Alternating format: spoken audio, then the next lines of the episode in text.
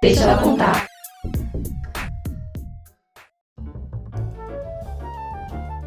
Olá, seja bem-vindo a mais um episódio do Deixa ela contar, um podcast que aborda assuntos sobre carreira profissional de mulheres com suas rotinas, vidas e desafios. Então, pegue seu café, sinta-se à vontade e vem com a gente no Deixa ela contar. No episódio de hoje, vamos falar sobre a experiência do cliente mais conhecida como Customer Experience. Ela representa a forma como uma empresa envolve os seus clientes em cada ponto de contato com o mesmo, seja através de propaganda, no atendimento, durante a venda ou até mesmo depois dela. A experiência do cliente se tornou um dos principais diferenciais competitivos no mercado. E alguns exemplos de experiências positivas do cliente incluem campanhas de marketing bem direcionadas processos de compras simplificados e capacidade de conectar-se a representantes de empresas em qualquer momento, em qualquer lugar, com qualquer dispositivo.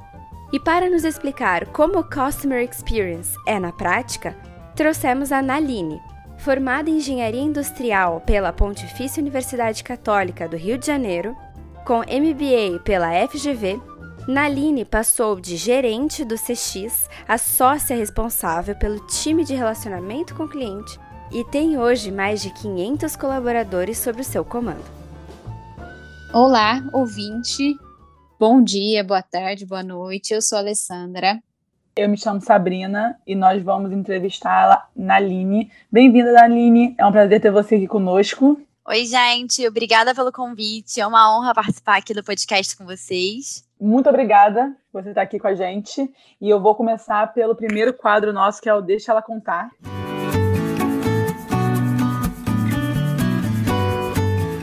É, Naline, conta pra gente um pouquinho da sua trajetória pessoal. Quem é a Naline fora é, do mundo corporativo? Eu acho que, assim, a dinâmica de trabalho que eu tenho é muito por causa dessa minha personalidade. Então, eu sou uma pessoa que as minhas amigas e meus amigos chamam de inimiga do fim, dizem que é difícil acompanhar meu ritmo. Eu gosto muito de curtir é, intensamente todos os dias, assim. Então, meu final de semana, ele é completamente ocupado. Sou uma pessoa pouco caseira, apesar de gostar aí de Netflix. Mas eu gosto muito de aproveitar o dia. Então, cara, ir pra praia, ir pra barzinho, sair para comer, é, receber pessoas. A minha casa, assim, tá sempre cheia de gente, porque eu adoro receber pessoas. Então, eu sou muito animada, muito agitada, e acho que eu trago isso também pra minha dinâmica, é a adrenalina do trabalho, assim. Eu zero funciono na calma, odeio, amo o caos, e eu levo esse caos pra minha vida pessoal também. Adorei essa descrição. Acho que foi a mais autêntica desde o primeiro episódio da primeira temporada. Não, e tem uma coisa que eu amo música. Eu sou péssima de ritmo, eu não consigo cantar. Parabéns para você no ritmo, mas eu amo cantar. Então, assim, boa parte do meu final de semana também aí é fazendo é, live, vendo live, cantando música. Eu amo, amo música, assim. Muito bom. Como você começou a trabalhar com a experiência do cliente? O que fez você se especializar nessa área? Acho que não foi uma escolha, foi uma, uma missão, assim. Eu acredito muito que o desafio escolhe a gente, sabe? Então, eu entrei na Estônia seis anos atrás, muito comprada pela, pelo desafio que a empresa tinha. Então, assim, é, a gente entrou no, no mercado de adquirência. Até 2010, você tinha um duopólio. Então, você, assim, todo mundo lembra, né, que ia comprar alguma coisa, perguntavam qual a bandeira que você vai pagar, porque a maquininha era diferente para cada bandeira a gente tinha uma, uma guerra muito grande de querer transformar os preços mais justos, o serviço melhor, ajudar o empreendedor brasileiro, principalmente no interior do país, que era desassistido.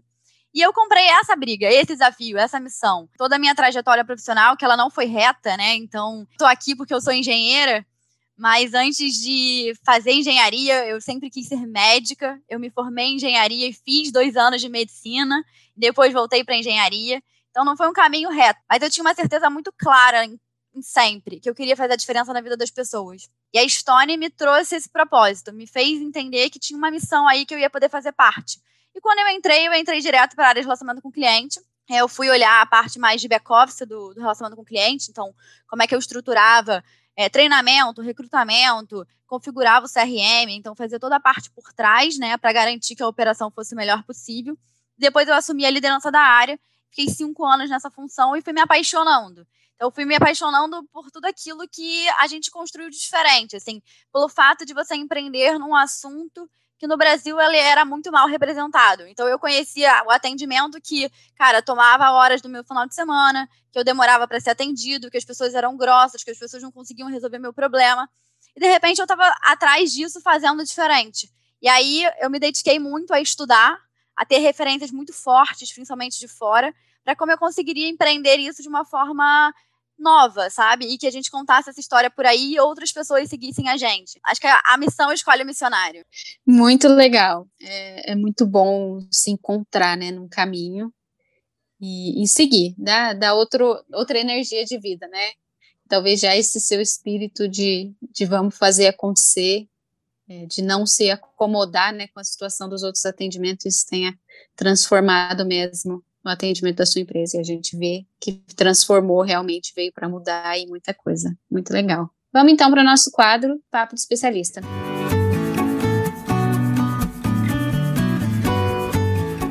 Vamos começar do começo, né, Analine? O que, que é Customer Experience para você? Então, eu entendo muito como viver a, uma cultura de cliente, né? Então, o cliente tem conexão com a sua marca em vários pontos de contato no comercial, na logística, no atendimento, na, usabilidade do produto. Então, quando você pensa em customer experience, você tem que garantir que essa jornada inteira seja consistente. Desde o momento que o cliente quer, ainda não é seu cliente, quer se tornar, até ele se tornar essa experiência de entrada, até ele viver a, a rotina com você. Então, como é que ele, em cada ponto de contato, experimenta a sua marca? É, como é que você garante uma coisa sólida, uma cultura única? Então, eu vejo muito como olhar a experiência do cliente dessa forma, em todos os pontos de contato, sejam eles com alguma pessoa, com uma tecnologia, com um produto. Legal. E muitas vezes, né, é, é tão relacionado com o cliente, né, que a gente se confunde um pouco as expressões entre customer experience, user experience, interface e atendimento ao cliente. É, você consegue diferenciar um pouco esses termos para gente? É, eu acho que o UX tem muito mais a ver com a experiência do usuário mesmo. Então, a partir do momento que eu tenho aquele aplicativo, aquele produto, é, como é que é a minha experiência com, a, com aquilo ali? Então, eu estou realmente usando um produto. Quando você olha o atendimento, é, cara, quando eu entro em contato com a central de atendimento, em qualquer canal, qual é a experiência que eu tenho, qual é o meu tempo de resposta. Eu acho que tem uma diferença aí. Legal. A gente está falando então mais de produto, e, e do outro lado, marca, né, o relacionamento com aquela empresa em, qualquer, em qualquer cenário. Legal. É, serviço, né? Eu acho que um tem mais a ver com produto, uma outra com, com mais com serviço. E quando a gente fala de o cliente ser uma empresa, né, quando o seu, o seu cliente é uma empresa, a gente fala dessa relação B2B. Qual que é a diferença da tratativa do atendimento nesse cenário? Eu costumo falar, assim, até porque o atendimento que eu trabalho é B2B, que atrás de cada empresa você tem um CPF. Então, no final, uhum. quem está entrando em contato comigo é uma pessoa e eu vou marcar ela com aquela interação da mesma forma do que se fosse é, uma, um B2C. O que eu acho que é mais difícil é que, como a empresa ela é formada por um conjunto de pessoas que vão interagir com você em diferentes momentos, você tem que garantir uma consistência muito maior nessa experiência. Porque a opinião da empresa não vai ser formada por um indivíduo que eu tenho que conquistar, mas por uma um grupo de indivíduos que eu tenho que conquistar. Então, assim, a minha, o meu trabalho de evitar erros, de garantir padrões, de garantir cultura, de garantir consistência é muito superior. Porque eu tenho que garantir que em todas as interações com todas essas pessoas vai ser maravilhosa, vai ser marcante, vai gerar uma impressão positiva, para a marca também ter uma impressão positiva. Muito bom. É, e agora um conceito para gente. Como você explicaria a cultura do encantamento que é aplicado na sua empresa? Acho que desde o início, né, até falei que a gente buscou muitas referências externas, a gente tem a Disney como uma referência muito, muito grande, né? E um negócio que eu costumo falar é que quando a gente olha é, cruamente, a Disney e a Universal, para quem já teve a oportunidade para Orlando, são dois parques de diversão. Mas todo mundo que já esteve lá consegue concordar comigo que a Disney tem uma magia que te transporta para um mundo único. Então você vai além daquele mundo lá de um parque de diversão. Você entra no mundo Disney, seja criança, seja adulto, todo mundo vira um pouco a magia. E eles garantem isso com uma preocupação muito forte com cada detalhe. Então, seja o tapume que mostra que um brinquedo está em construção, em obra, seja porque você tem uma lata de lixo a cada X passos, a arquitetura da lata de lixo para você nunca entrar em contato com o lixo em si. Então, eles evitam qualquer contato com o mundo real. E isso te traz uma experiência consistente em todos os seus olhares. Acho que a gente aprendeu muito isso com a Disney, né? Então, a nossa cultura do encantamento tem muito a ver com essa preocupação em cada detalhe. Então, a gente se preocupa hoje. Se eu tenho um banco de dados que me diz quem é você pelo seu telefone, eu vou te atender pelo nome. Eu não vou perguntar seu CNPJ quando você me liga. Então, eu me preocupo em te recepcionar de uma forma diferente. Isso já te encanta. Uma segunda coisa que a gente percebeu, principalmente que o nosso público é um cliente SMB, ele sempre foi um cliente meio que rechaçado pelos serviços financeiros, que ele nunca conseguia é, empréstimo ou juros baixos ou conseguir se comunicar é, da, da, melhor forma. Então a gente falou, cara, como é que eu trato esse cara como VIP? E aí o encantamento vem atrás disso. E o que, que para ele é ser retratado como VIP? É você valorizar o tempo dele. O empreendedor precisa de tempo. Então a gente construiu marcos do tipo, ah, eu vou atender todo o meu telefonema em até cinco segundos. Isso também gera uma impressão positiva, um encantamento, porque o cliente não espera que ele vai tocar e vai ser atendido. Ele espera que ele vai tocar, vai ter uma URA perguntando disque 1, disque 2, disque infinito. Ele vai esperar 50 mil minutos depois da ligação vai cair. Então você começa a pensar nos processos todos e cuidar do detalhe. O detalhe da entrada, o detalhe da fila, o detalhe de quando um encantador, né? Porque no nosso time a gente não tem atendente, a gente tem encantador, que cada encantador gere uma marca positiva. Então, assim, o cliente está me ligando, ele não deveria me ligar.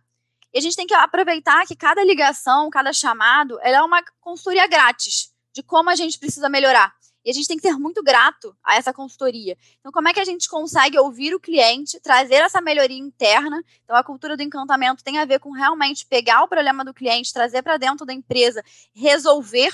Então, todas as áreas, de alguma forma, se subjugam ao cliente, porque o cliente é a nossa razão. E por último, você criar uma, uma marca emocional. Então, eu falo assim: cada chamado tem que ser finalizado com uau. O cliente tem que terminar e falar assim: caraca, essa empresa é diferente. Caraca, essa pessoa é especial. Então, a cultura do encantamento tem muito a ver com essa consistência, de, da entrada do chamado ao final do chamado, a todas as áreas da companhia, você conseguir encantar o cliente e gerar uma, uma, um registro positivo, né? Tanto para ele quanto para ele contar por aí. Porque não tem nenhum marketing melhor do que o seu cliente falando de você mesmo para outras pessoas. Muito bom, Naline. Eu acho de alguma maneira você já até me respondeu a próxima pergunta, mas não vou deixar de fazer. Você acredita que o CX é um dos fatores de crescimento da sua empresa e o que faz a sua empresa ser um case de sucesso em relação ao CX? Não, acho que tem muito a ver sim com essa preocupação, mas pelo fato de desde o início a gente ter muito claro o que, que a gente queria entregar em termos de serviço. A gente começou, né, hoje em dia a gente tem multiprodutos, mas a gente começou no mercado de adquirência, que não deixa de ser uma commodity, né, uma maquininha. E aí a gente falou, cara, como é que eu me diferencio em serviço? Como é que eu consigo ter uma vantagem competitiva sobre os meus concorrentes que negligenciam os seus clientes? E aí a gente entrou aí com um CX sendo um diferencial e apoiado e recebendo investimento da companhia desde o início. Então, a gente nunca terceirizou o atendimento. Em nenhum momento, mesmo quando a gente era menor, mesmo quando os custos podiam não fazer sentido, porque a gente sempre olhou o time de atendimento não como uma linha de custo, mas como uma geração de valor para a companhia. Eu acho que o grande case de sucesso que a gente tem como CX é o quanto a gente consegue fazer com o NPS falar com a companhia inteira. Então, o nosso NPS é uma métrica que a gente leva muito a sério de entender o quanto os nossos clientes nos indicariam para amigos e familiares. E aí a gente tem um negócio assim, de ritos. Então, a gente todos os dias recebe os comentários de todos os detratores do dia anterior todas as lideranças da companhia recebem, desde nosso CEO ao líder de primeiro nível, ele vai receber todos os comentários de todos os dias. E todo mundo começa a olhar para a bola no mesmo lugar.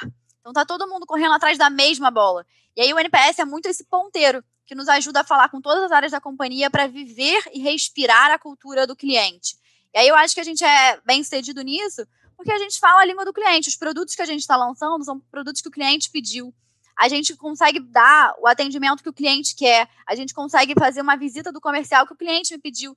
Então acaba que a gente realmente vive isso e eu acho que é sim um grande diferencial que a gente tem hoje. Tem até um, uma ligação que para mim é uma das ligações que eu tenho mais orgulho, um cliente uma vez ligou lá pra gente para falar assim: "Não, não, porque eu tô aqui com um concorrente na minha frente, ele tá querendo fechar comigo, mas eu só liguei para mostrar que vocês me atendem em menos de 5 segundos e que eles nunca vão me dar isso". Cara, o seu cliente te falar assim, sentir na ponta o que você tenta todos os dias entregar, cara, não tem me coisa melhor, assim. Muito bom. Nossa, muito, muito, eu arrepiei aqui.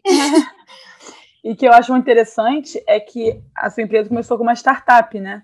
Então, ela já entender muito claramente qual era o foco dela, qual, o que ela queria entregar logo desde o começo, isso é raro, né? Porque geralmente você vai tentando e errando e, e você ter esse foco e continuar nele e conseguir né, chegar nessa meta é muito interessante. É, assim, a gente errou, tá? Não, é, claro. Eu tô contando hoje uma história bonita de seis anos, mas acho que, acho que desde o início a gente tinha muito claro os nossos grandes sonhos. Então, mudar a vida do empreendedor brasileiro, dar um serviço, um atendimento de qualidade. E aí, o como a gente nunca soube, assim. A gente foi errando e acertando, e construindo, e estudando, e aprendendo com referências, e dando problema, e consertando, e trazendo gente boa. Então, assim, o caminho não foi fácil, e não é fácil, né? Cada vez mais fica mais difícil, porque você está escalando em produto, em base de cliente. É, e acho que, mas assim, é um desafio muito gostoso. Muito legal. E para quem, que nem a gente, quer se aprofundar no tema, é, quais livros você indicaria? Então, acho que tem dois livros que eu considero bíblia, assim, no assunto de é, atendimento ao cliente, customer experience, que é o Satisfação Garantida das Apos. Então, as Apos é a minha maior referência é, que é de atendimento, então ela é uma empresa de sapatos que é mundialmente conhecida pelo atendimento. Tem o, o jeito Disney de encantar clientes. A Disney vai ser sempre a maior inspiração de encantamento. E eu gosto muito também do livro Criatividade S.A. da Pixar. Eu acho muito, muito interessante. Acho que de curso, assim, é agora na pandemia é meio difícil. Acho que talvez eles tenham online, mas acho que ainda não substitui a experiência. Então, quem puder fazer, eu, eu esperaria. Que foi o curso da Disney que eu fiz, né, lá em Orlando, no Disney Instituto. Você vive o parque, você vive por, por debaixo do parque. Então, você entende como a Disney é toda uma engrenagem para realmente te entregar aquela experiência na ponta. E o Culture Camp das Apos, que também é uma imersão na cultura das Apos, na cultura de atendimento das Apos. Você tem a experiência de fazer a sombra com os atendentes. Então, é um negócio muito único e muito valoroso que, assim, mudou a minha vida. Já até anotei aqui para ver o que eu posso fazer por agora. É, vamos então agora para o nosso terceiro quadro, que é o quadro Mulher no Comando.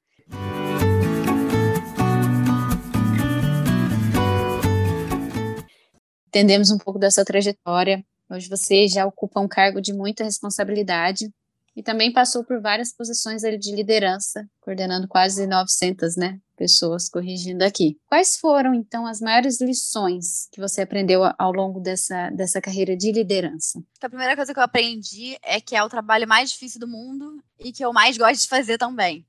Eu acho que liderar, você tem que ser um líder servidor. Eu acredito muito no líder servidor.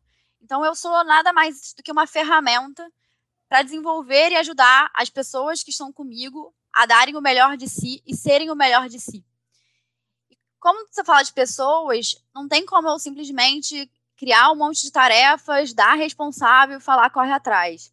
Acho que atrás de cada pessoa tem um coração. Para mim, uma das coisas mais importantes sempre foi liderar conhecendo as pessoas que estão comigo. Então, eu sempre tive uma preocupação muito grande de como eu tirava o melhor das pessoas. Tinha uma, uma líder minha que, cara, ela era super pé na porta. Se eu não fosse super firme com ela e às vezes grossa, cara, eu não conseguia empurrar ela para a melhor versão dela. Assim como, por exemplo, eu tinha um liderado meu que ele era completamente apaixonado pelo Flamengo, só que ele era super dedicado. Então eu me dava o trabalho de saber a tabela de jogos do Flamengo, porque no dia do jogo do Flamengo eu não fazia ele ficar até tarde. Então, se tinha uma demanda que não era urgente, eu falava, cara, vai embora, vai assistir o jogo. Então, essa preocupação com o humano sempre foi um negócio que me fez ter bons resultados como líder, assim, porque eu conseguia me conectar emocionalmente com as pessoas. Eu acho que também tem um negócio muito forte é, de você dar autonomia. Então, eu acho que tem um negócio de. As pessoas gostam de construir por conta própria, sabe? Elas gostam de empreender. Você não pode tirar isso delas. Eu, eu não acredito no líder tirador de pedidos. Eu acredito muito forte em empoderar as nossas pessoas. Só que ao mesmo tempo você empodera aquelas pessoas, mas você dá a mão quando elas precisam. Então, se dá, se dá errado, tem uma mão segurando. Tem uma mão para o caos, tem uma mão para pensar junto quando dá problema. Então, assim, é, é, aquela autonomia, tipo, a responsabilidade é sua. Mas se der problema, o problema também é meu. Então, acho que isso também é um negócio que eu sempre é, tentei me esforçar muito para fazer. É, e de estar sempre muito junto, né, ombro a ombro, tipo, cara, resolvendo o problema. Eu acredito muito na cultura do exemplo. Então, a gente é muito mais o que a gente faz do que o que a gente fala. Então, de estar presente, assim, é, se der um caos na operação, cara, eu posso estar no meu horário de almoço, eu vou engolir a comida e vou estar lá. Se tiver um momento que, putz, tá todo mundo comendo Bobs, eu vou comer Bobs no meio da operação. Então, para mim, existe um negócio muito forte de cultura do exemplo, de, cara, a gente é um time só. Não existe, é no, pro cliente não existe cargo. Assim, não existe a Naline, não existe, sim, absolutamente ninguém. Existe a Stone. Então, assim, eu vou ser a Stone e vou liderar pelo exemplo. Tem para mim um negócio muito forte também de você ser um pouco de inspiração. Eu acho que essa é a coisa que eu sempre me cobrava mais. Do tipo, cara, como é que eu continuo deixando esses corações pulsantes? Como é que eu continuo mostrando para eles que, cara, a montanha ainda é muito alta, você ainda vai escalar é, para chegar no cume, né? E aí eu acho que tem uma analogia que eu gosto muito, que uma vez me falaram, assim, você prefere ser parte de quem construiu uma casa ou parte de, construir a primeira pilastra do Maracanã? E eu vou ser sempre a primeira pilastra do Maracanã, que é, cara, como é que eu, eu vou deixar um negócio maior do que eu, sabe? Tipo assim, o Maracanã não vai ser eu, vai ser um conjunto de pessoas. Vai ser um negócio muito maior, que vai deixar marcar história. Eu acho que liderar pelo sonho, liderar por uma visão de propósito, uma visão de longo prazo, é um negócio muito importante para você conquistar as pessoas e elas conseguirem ser cada vez o melhor delas. Cada vez mais desconfortáveis, mas aquele desconforto gostoso, aquele frio na barriga gostoso e de cara. Meu desafio ainda não terminou, eu ainda tenho muita coisa para me doar e para receber.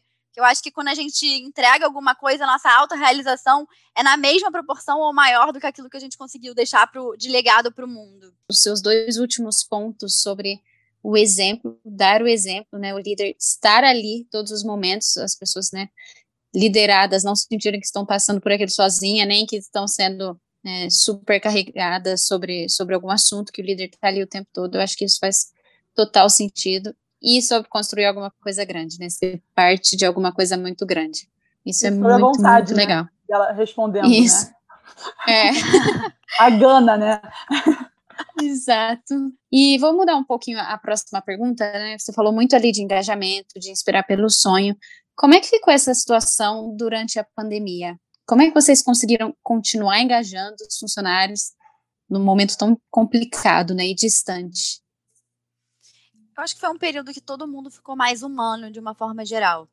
E olhando pro, né, pro nosso time, cara, o nosso cliente foi o cliente que sofreu mais, né? É o cliente pequeno, é o empreendedor local que teve o seu comércio fechado. Então, assim, acho que a gente criou primeiro o engajamento do time. De, lembra aquela, aquela nossa missão lá do início, de mudar o empreendedor brasileiro? A gente está tendo de novo essa oportunidade. Então, o que, que a gente fez? A gente construiu soluções para o cliente de você cara, digitalizar o cliente, permitir vendas por Instagram, por redes sociais. Então, isso tudo fazia com que a gente tivesse uma missão para o time falar, cara, a gente tem uma missão de digitalizar o nosso cliente, senão ele vai morrer. E aí era um negócio que, cara, putz, vou transformar aquela senhorazinha em uma, uma pessoa digitalizada. Eu vou explicar para ela como é que ela abre uma loja no Instagram. Então você tem uma motivação aí humana. É, a gente fez uma campanha muito grande, chamado Cuido, Cuide do Pequeno Negócio. Então, a gente fez uma campanha, fez várias parcerias, colocou nas redes sociais. Então, esse movimento cresceu, sabe? Então, a gente conseguiu inspirar as pessoas através desse propósito. Então, a gente contratou, né? Patrocinou hospitais, é, ajudou na pesquisa de vacina. Então, isso tudo foi inspirando as pessoas de, putz, eu faço parte de uma empresa que vai ajudar a esse atenuar, né, esse momento tão difícil acho que isso inspirava por si, sabe? O fato de, putz, tá todo mundo longe, a gente precisa garantir que a nossa cultura não vai se perder, que o cliente não vai ser mal atendido. É, estamos todos juntos remando. Então, acho que foi, foi um momento, assim, de muita união e de muita força para a gente garantir que a nossa missão de melhorar a vida do empreendedor brasileiro continuasse existindo de uma mesmo que uma pegada um pouco diferente. Tem só mais uma pergunta, última pergunta aí que não poderia faltar né, nesse, nesse podcast. Você já enfrentou algum desafio por ser mulher na sua carreira? Eu sempre me pergunto sobre essa, é, é, esse tipo de questionamento. Eu nunca fiz muito, eu nunca fui uma pessoa assim extremamente feminista que, que, que fazia muitos questionamentos em relação a isso, porque eu sempre me dediquei muito, sempre me doei muito. Então, eu sempre fui, cara, a melhor aluna da minha sala, em tipo, na faculdade, na escola. Então, eu nunca olhei para um, um homem e me senti inferior em absolutamente nada. Quando eu fui para o mercado de trabalho, não sei se por ser engenheira, de fato existe uma desproporção.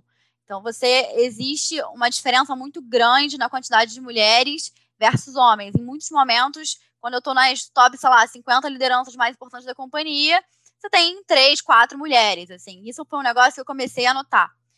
Mas como eu sempre tive essa força muito grande de, cara, ninguém é melhor do que eu por causa de gênero, eu sempre combati muito. Eu já escutei algumas coisas do tipo, ah, você tá defendendo seus filhos. Cara, eles não são meus filhos, eles são os meus liderados. E se eu tô tendo uma posição, é por algum motivo que tenha razão e propósito por trás. Tipo assim, não, não jogue em mim uma característica de maternidade, que não é esse o ponto. Já ouvi, ah, você, você é muito emocional. Cara, que bom que eu sou emocional num mundo tão racional, entendeu? Que bom que eu consigo trazer esse contraponto. E é por isso que a diversidade é importante e juntos a gente consegue ir mais longe. Então, assim, já óbvio que eu já ouvi esse tipo de coisa, óbvio que eu já presenciei momentos que eu era a única mulher da sala, é, e que você tem uma, uma voz ativa que tentam, de alguma forma, abafar, mas eu acho que também vai muito da gente, sabe? Então, eu nunca me subjuguei por isso, eu sempre me impus, sempre foi de igual para igual e sempre foi bem recepcionado. É, pelo menos na, na Estônia, é, as minhas principais lideranças são mulheres. É, eu construí, tipo, como mulher, né, essa história durante seis anos. Então, isso nunca foi realmente um desafio para mim ou um problema na minha rotina. Muito obrigada, Naline. Assim, é muito gratificante ouvir isso saber que a gente não está sozinha e que a maioria das nossas entrevistadas também tem esse mesmo posicionamento, não, não deixou abaixar a cabeça por, por uma situação ou outra que aconteceu, né? Esses comentários, eles existem, é importante a gente conseguir contornar e mostrar quão mal eles fazem, né? E, e passar por cima disso. Então agora vamos começar o último quadro, isso a mídia não mostra,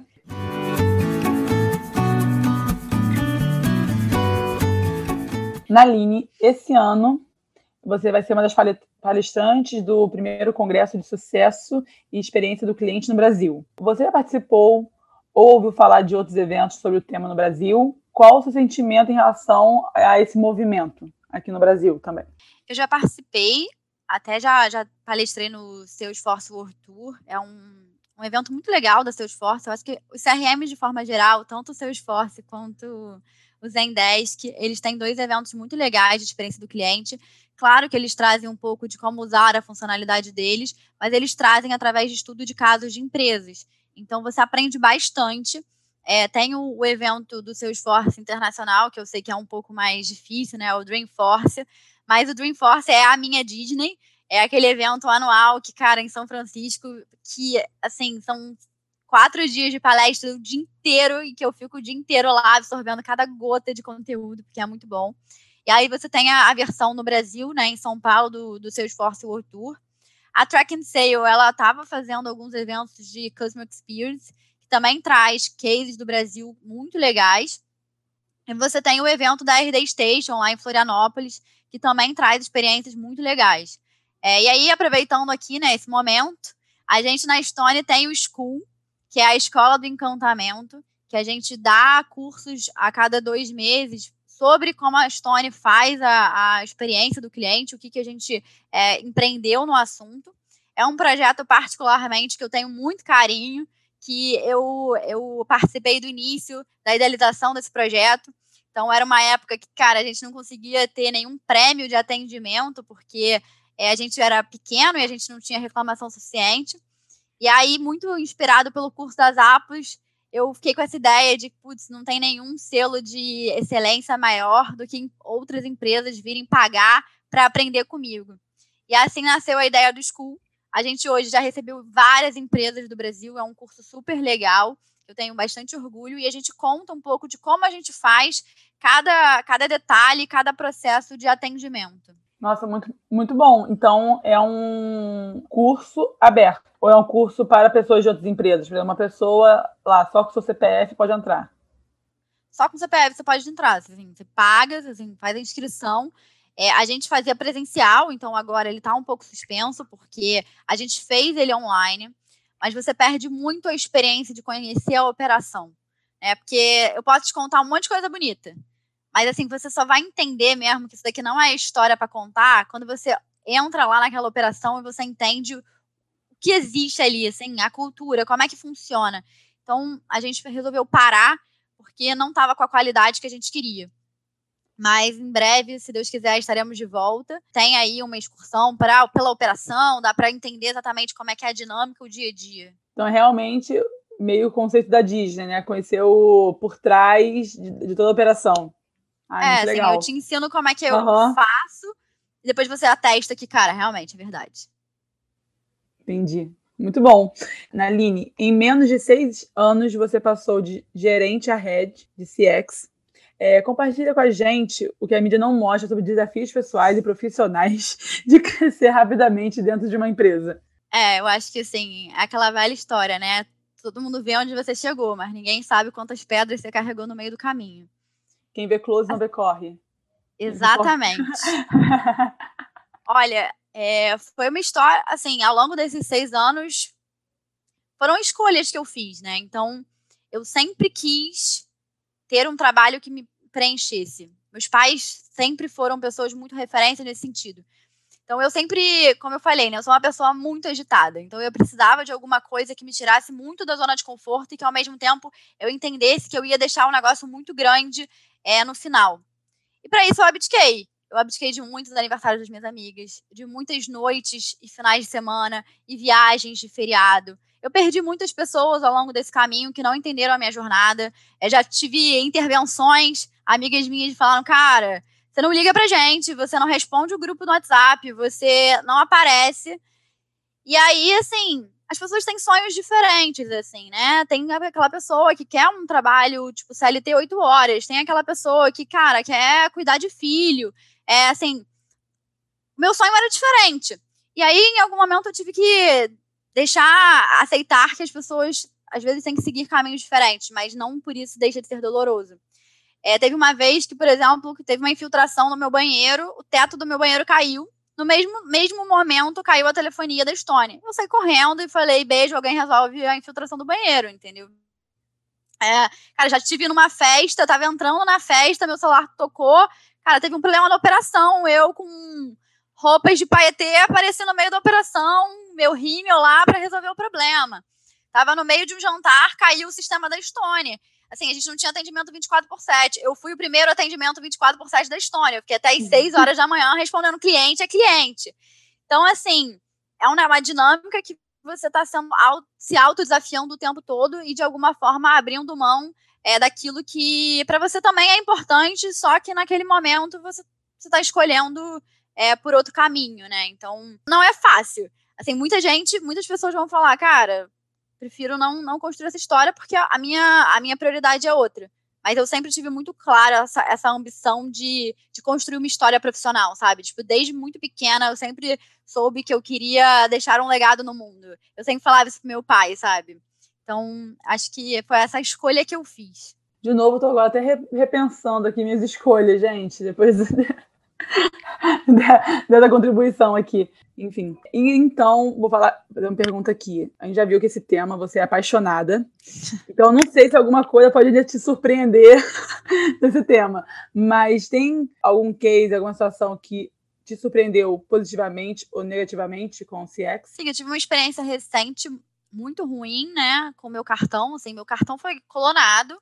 Cara, um negócio que deixa qualquer um apavorado. Era uma, uma boleta aí de 16 mil reais, então, tipo assim, não era uma, algo qualquer dinheiro que dava para passar. Eu liguei na central de atendimento do meu cartão, eles falavam, putz, a gente encerra meia-noite.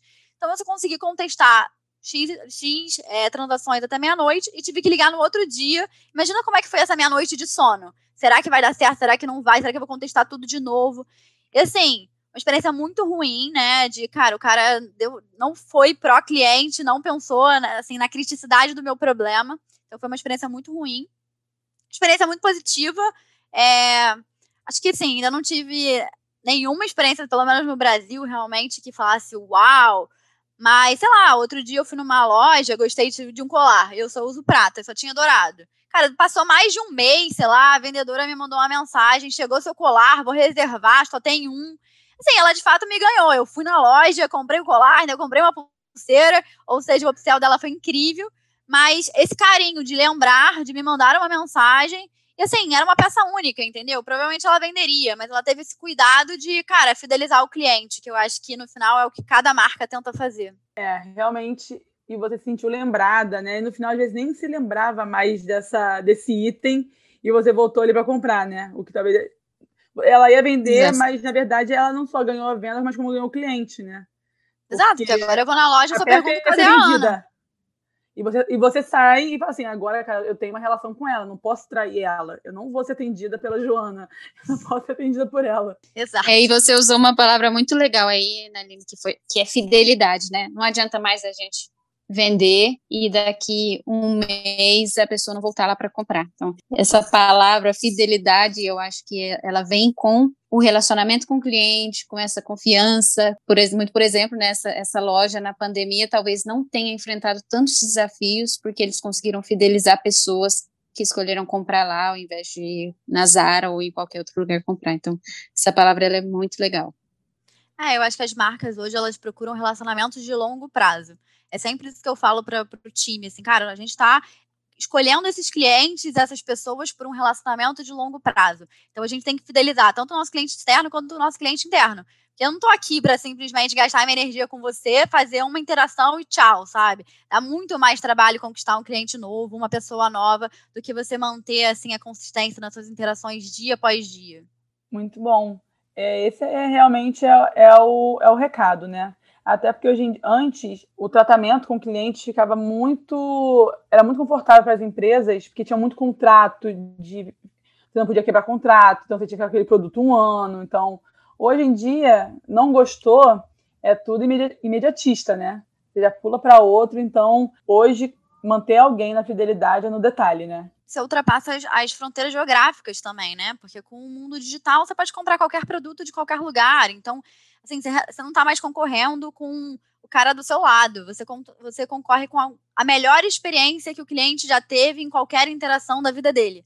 E aí a barra fica muito mais alta e você tem que sempre levar essa barra ainda mais para você ser essa melhor experiência. E você falando agora em relação que hoje a gente concorre com todo mundo, às vezes eu tenho que comprar para a empresa que eu trabalho algum material, né, para protótipo, e eu vejo quando eu faço uma compra de importado, às vezes nos Estados Unidos chega mais rápido que no Brasil. Tipo assim, cara, como chegou, gente? Não é possível. Chegou no avião só para ir. É tão, foi tão pouco e chegou tão rápido. E o do Brasil tá. Parou não sei aonde, correio não sei, tá, não sei aonde. Parou em Curitiba. Curitiba e ficar lá um tempo.